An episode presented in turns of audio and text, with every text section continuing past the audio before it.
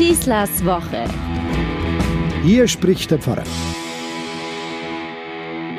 Endlich ist es soweit. Mal ehrlich, was hätten wir es nicht mehr geglaubt. Die Europameisterschaft im Fußball kann stattfinden. Wie groß war die Enttäuschung doch letztes Jahr bei der Absage.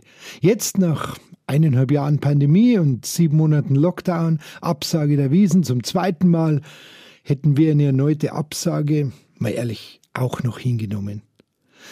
Endlich darf also der Sport als Völkerverbind endlich darf also der Sport als völkerverbindendes Ereignis erlebt werden und das trotz Corona, dass er immer noch da ist. Übrigens der Druck damals der UEFA auf die Stadt München wegen der geforderten Zuschauer im Stadion, der war nicht gerade hilfreich, eher doch unangemessen, eher doch unangemessen. Es bleibt immer die Herausforderungen, unter Corona-Bedingungen solche Veranstaltungen mit vielen Zuschauern überhaupt zu ermöglichen. Es kann eben nur auf eine nahe Sicht hin geplant und organisiert werden.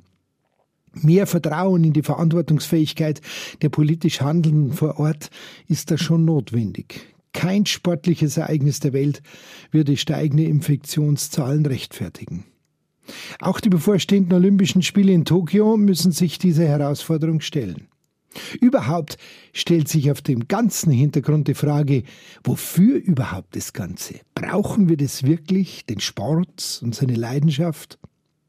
Die Frage stellt sich auf der einen Seite zuerst für den Sportler, neben dem zu erwartenden Verdienst natürlich, wozu all diese Entbehrungen und Mühen, dieses Leiden und Schuften, wofür die Anstrengung, das Warten auf eine glorreiche Zukunft, das Ersehnen des besten Spiels, des schnellsten Laufs, des höchsten Sprungs. Die Sportpsychologie hat eine einfache, sehr schlichte und emotionale Antwort. Wenn Spitzensportler nach dem Warum ihres Tuns fragen, Einfach, weil Sport mit all seinen Herausforderungen sehr viel mit Leidenschaft zu tun hat. Dieses Leiden, das der Sport mit sich bringt, ist einfach notwendig von Zeit zu Zeit, damit die erwünschten Glückshormone erst überhaupt produziert werden können. Es sind Glückshormone, die nach Episoden großer Anstrengung freigesetzt werden, ebenso wenn der Mensch etwas tut, das ihn mit echtem Sinn erfüllt. Übrigens auch religiöses Tun darf sich vor diesem Anspruch nicht wegducken.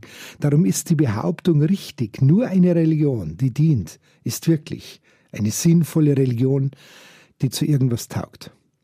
Sinnerfülltes Tun spornt zu Höchstleistungen an und startet einen Kreislauf der positiven Emotionen. Sinnloses Tun dagegen ist mit körperlichem Schmerz gleichzusetzen.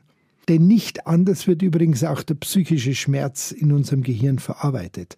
Es sind dieselben Hirnareale beteiligt, wenn es um die Verarbeitung körperlicher oder seelischen Schmerzens geht. Ob sich die Athleten und Athletinnen als am Höhepunkt oder am Tiefpunkt befinden, die Euro gewinnen oder kläglich ausscheiden, wie Deutschland beim letzten Fußballturnier, es macht tatsächlich immer Sinn, nach dem Sinn zu fragen, eben warum. Und ohne dass wir mit auf dem Rasen um den Sieg kämpfen, nimmt uns der Sport irgendwie automatisch hinein in diese Sinnfrage.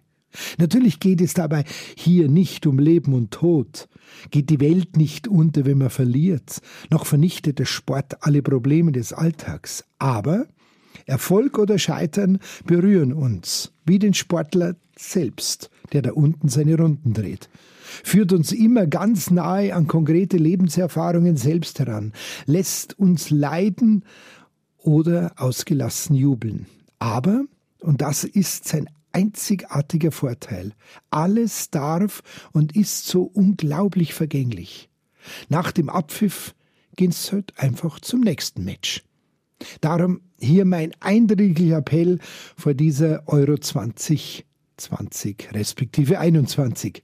Lass den Sport immer das sein, was er sein darf und sein soll und deswegen unser Leben so reich macht, nämlich pure Leidenschaft. Freuen wir uns einfach nur an guten Spielen, an der Freude der Gewinner und seien wir immer faire Spielpartner, wenn man verliert. Dann haben wir auch sehr viel Spaß für unser Leben gelernt. So, und jetzt endlich Anstoß. Eine gute Woche wünscht euch euer Pfarrer Schießler.